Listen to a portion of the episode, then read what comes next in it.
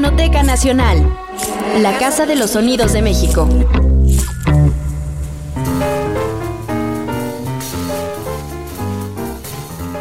Esta semana te presentamos la primera de dos partes de la serie Arcano, un lugar secreto para la música, donde escucharás grabaciones digitalizadas de los conciertos celebrados en Arcano, bar al sur de la Ciudad de México, en el cual se concentró la escena jazzística del país durante la década de los 90.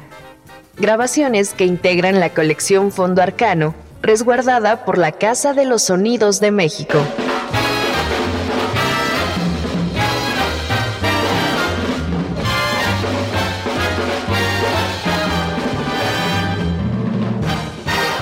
Mientras el arcano se mantuvo vigente, las presentaciones en vivo fueron registradas bajo la batuta del ingeniero de sonido Salvador Vargas.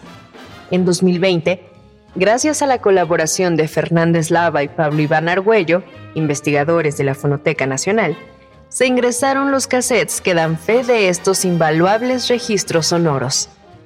A continuación, escucharemos al fundador de este establecimiento, Francisco Galindo Olivares, en entrevista con Fernando Eslava y Pablo Iván Argüello, quien narra cómo se consolidó el proyecto del Bar Arcano, enclavado en el sur de la Ciudad de México, en División del Norte. Yo ya trabajaba en forma independiente y tenía una pequeña compañía de consultoría para el sector seguros y jalaba muy bien. Entonces yo ya me había aburrido de la compañía y dije, bueno, pues ¿por qué no ver la idea del arcano? No sabía yo que se iba a llamar arcano. Entonces, sin tener la más peregrina idea de lo que era poner un lugar de música, y con el apoyo de Leonardo Corona, pianista, y de Rodolfo Sánchez, empezamos a conectar a un poco de más gente, muy poca gente más. Eh, Víctor Ruiz Pasos, un bajista que le hicieron el camarón, Manuel Fernández, Carlos Tobar, el popis de, de Banco del Ruido, el tremendo maestro Irving Lara, todos se acercaron, son pocos, insisto, con curiosidad para ver cómo es que surgía un lugar que estaba pensado para la música. Abrimos en julio de 1988 con el arcano, con Rodolfo Sánchez, eh, Vitillo, después Jesús Sánchez Puebla, Carlos Tobar, Manuel Cortés en la batería, y Rodolfo Sánchez en el sax, y el otro grupo era Banco del Ruido, con Irving Lara y con Carlos Tobar, la primera formación o de las primeras formaciones de Banco del Ruido, y así nos aventamos un año. Yo conté con el apoyo de un capitán de meseros, que era el capitán de meseros del Chester Bar. El Chester Bar es el lugar que antes había sido el Rigus Bar, frente al Parque Hundido. Entonces en el Chester Bar había música en vivo ahí tocaba Leonardo Corona y yo ahí conocí a un capitán que me dijo, usted no tiene ni la menor idea de qué es esto, pero yo lo voy a ayudar. Y efectivamente era un hombre muy, con una tremenda energía y con un gran conocimiento del ambiente de los bares, y él fue el que montó el lugar para que se pudiera vender trago y botana como elementos complementarios de la música.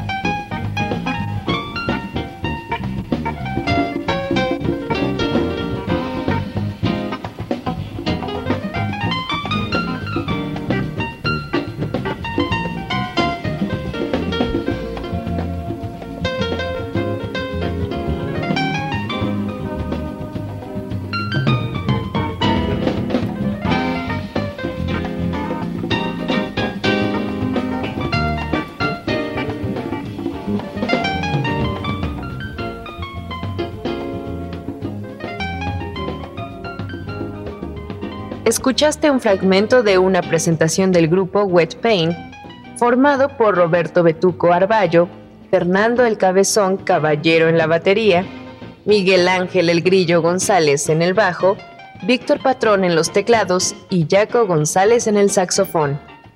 Esta grabación fue realizada en 1990 en el segundo aniversario del Arcano.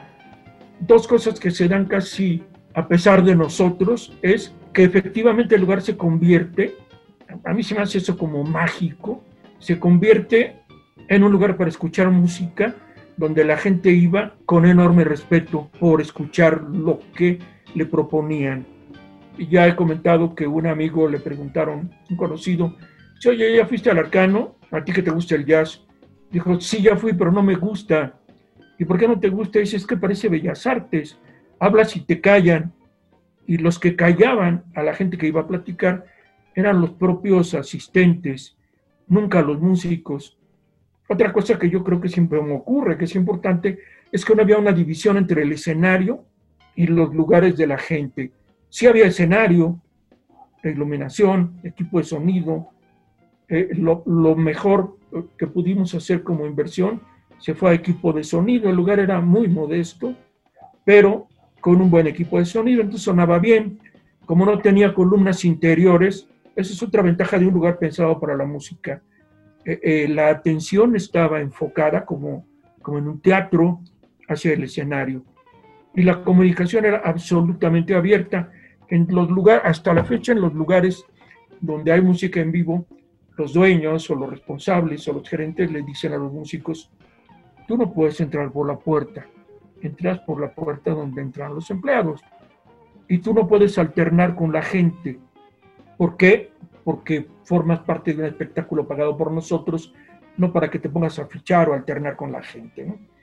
Y eso eh, nunca nos lo planteamos nosotros. Entonces, en forma natural, los músicos se bajaban del escenario y se ponían a platicar con los asistentes o con más músicos, porque llegaban más músicos. Y en general, eh, el proyecto como tal fue creciendo solo a partir de esto que he tratado de, de transmitirles y que espero no haberme hecho bolas.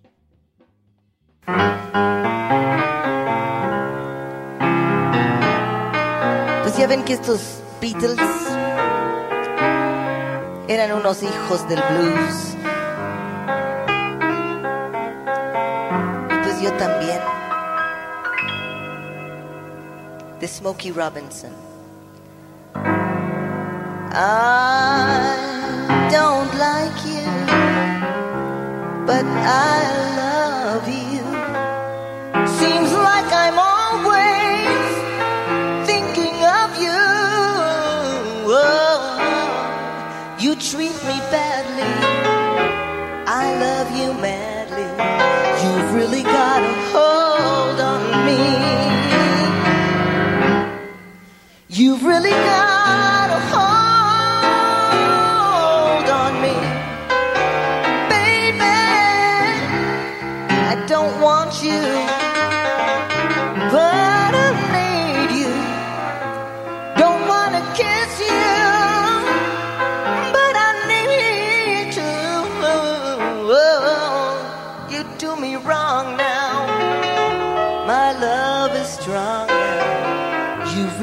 got a hold.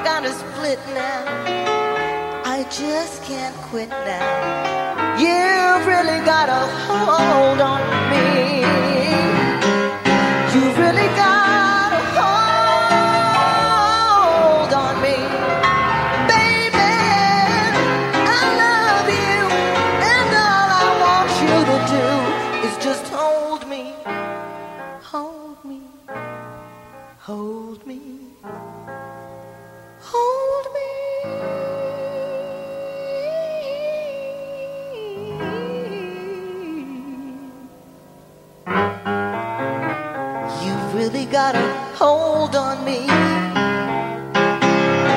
You've really got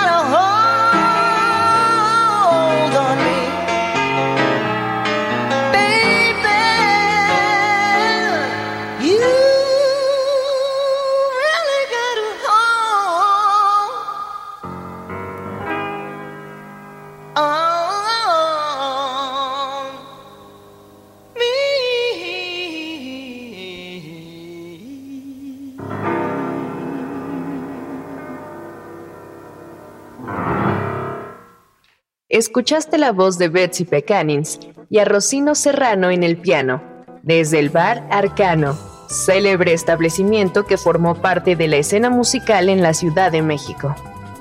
Sigue escuchando a Francisco Galindo Olivares, fundador del Arcano, hablando sobre los inicios del bar Arcano. Ya muy cerca de arrancar, me acuerdo que el maestro Irving dice, no, no vamos a arrancar, si no hay piso, no había el piso de loseta, pero él iba a ensayar, dice, yo voy a venir a ensayar porque hay que tomarse esto en serio, pero la verdad es que no creo que arranquemos. Entonces arrancamos ya con el piso puesto, con mesas y sillas rentadas, porque no habían llegado las que habíamos comprado. Y una tarde, Rodolfo Sánchez, Leonardo Corona, no me acuerdo quién más, y tu servidor, pasamos una tarde discutiendo nombres, proponiendo nombres, y, y eran eh, horas, tal vez dos, tres, cuatro horas, y no me acuerdo si tragos también, pero, pero no nos poníamos de acuerdo. Y ya al final, no sé si un poco cansados, a mí me vino a la mente el nombre Arcano, ya está, se va a llamar Arcano. No el Arcano, sino Arcano nada más. Y como eslogan, eh, yo creo que el eslogan sí es el producto de la discusión, un espacio para la música, no lo etiquetamos como un lugar de jazz, deliberadamente, sino un lugar para escuchar música. Y así se quedó, ya arrancó con ese nombre y se quedó. Después eh, yo he pensado que, que era raro y que no, no atraía música eh, eh, bajo ninguna forma, más bien sí se comportaba como un lugar secreto o como un secreto donde iba poca gente, puros iniciados, pero te puedo decir que iba gente del periodismo, iba gente de la política, iba gente de la música, por ponerles un ejemplo, Miguel Ángel Granado Chapa, Carlos Monsiváis, el tremendo maestro Manuel Blanco. Manuel Blanco es pionero del periodismo cultural en este país. Y más, ¿no? Más, más, mucha más gente del ámbito de la música, la gente eh, eh, que hace la revista Proceso, la gente de La Jornada, eh, la gente que ya años después hizo reforma, todo el mundo caía ahí, pero no había como el ir a que me vean. Nadie iba a eso. Si alguna vez fue Luis Miguel y no lo peló nadie. ¿Por qué? No por menosprecio, sino porque la gente iba a escuchar música y se bebía un trago si quería y si no, no. Entonces, como el objetivo principal era escuchar música, pues lo demás era complementario. Toda la gente se daba cuenta, pero nadie se paraba de sus mesas a saludar a nadie cuando la música estaba en vivo. Entonces, con ese número corrió y corrió solito.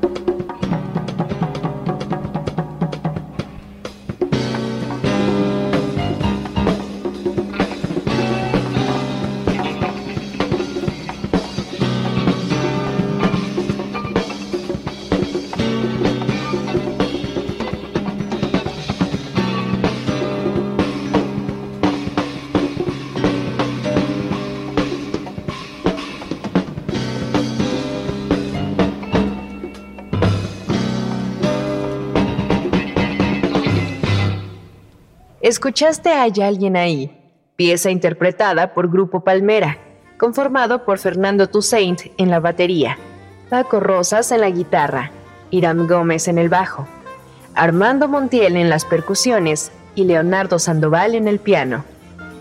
Este documento sonoro forma parte del Fondo Arcano, constituido por grabaciones hechas en el bar homónimo, sobre el cual Francisco Galindo Olivares continúa sus recuerdos.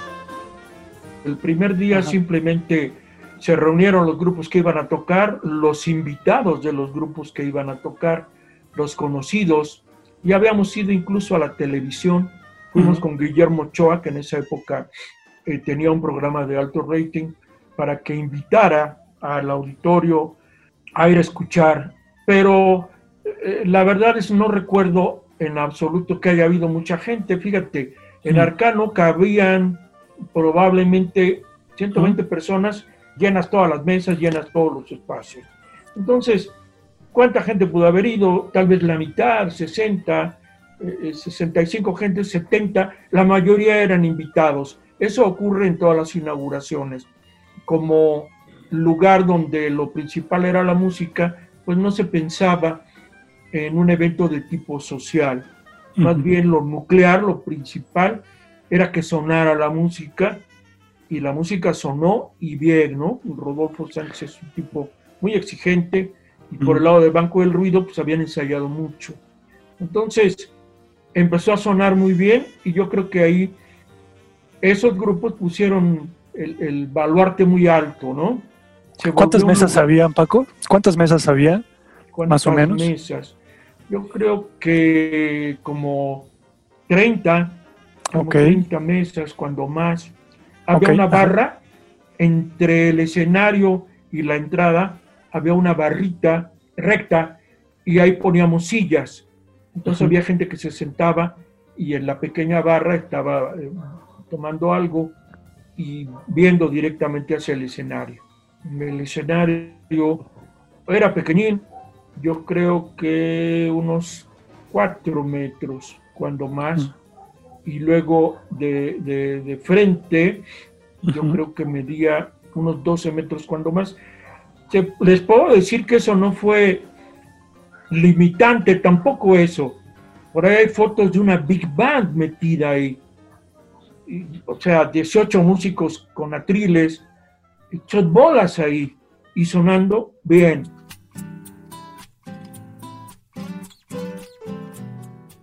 A continuación escucharás un fragmento de Invierno porteño, interpretada por Grupo GEA, integrado por Javier López Chabelo en el bajo, Jorge Cristian en el saxofón y César Holguín en el bandoneón.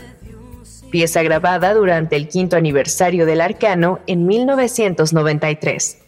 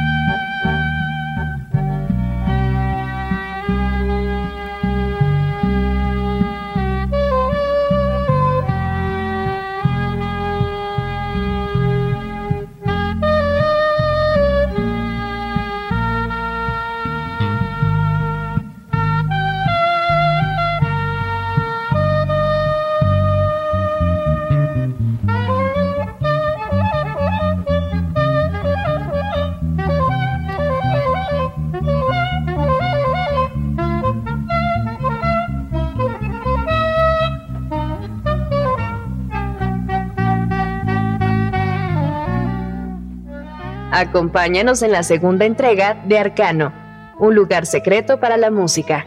Hasta la próxima. Esta fue una producción original de la Fonoteca Nacional. Entrevista e investigación, Fernando Eslava y Pablo Iván Argüello. Guión, Pedro Montes de Oca.